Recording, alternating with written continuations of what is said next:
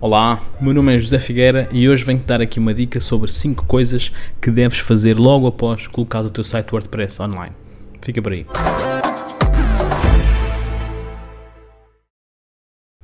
Ora bem, então há imensa coisa que devemos ter cuidado quando pomos o nosso site em produção, mas hoje queria falar aqui de cinco principais que são bastante importantes no que toca essencialmente à correta indexação do site para que posteriormente seja fácil de o encontrar, ok?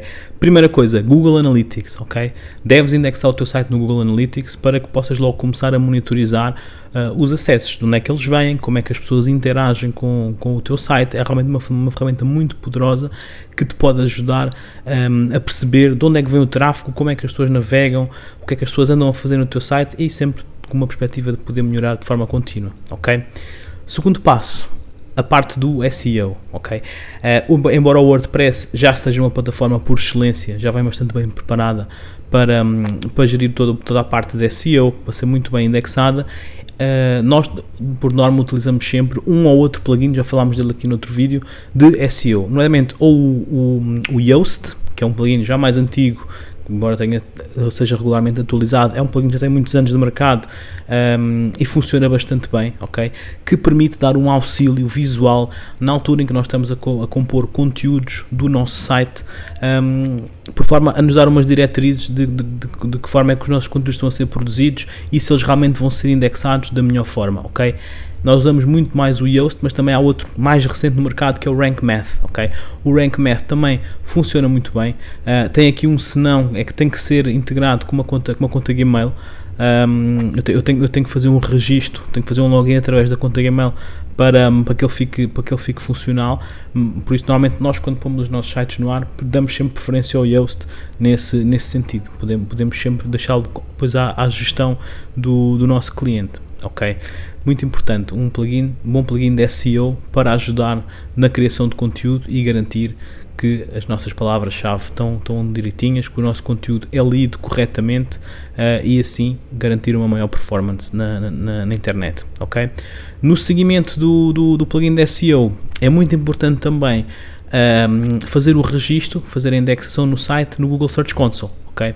Eh, era um antigo, chamava antigamente Webmaster Tools, agora é o Google Search Console, e basicamente com este Google Search Console nós conseguimos dizer um, à Google, ao fim ao cabo, para indexar o sitemap do nosso site, ok?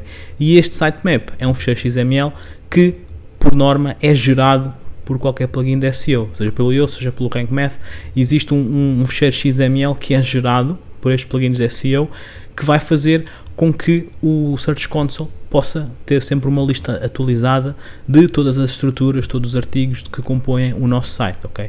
Isto é um procedimento que nós vamos fazer de início para garantir a correta indexação e depois o Google, quando entende, vai, vai lá reindexar novamente o site, vai lá à procura de, de mais conteúdo, ok? Portanto, nesta sequência Analytics, eu depois com o Analytics configurado consigo automaticamente associar o, o Google Search Console, que por sua vez usa o sitemap que é gerado pelo plugin de SEO.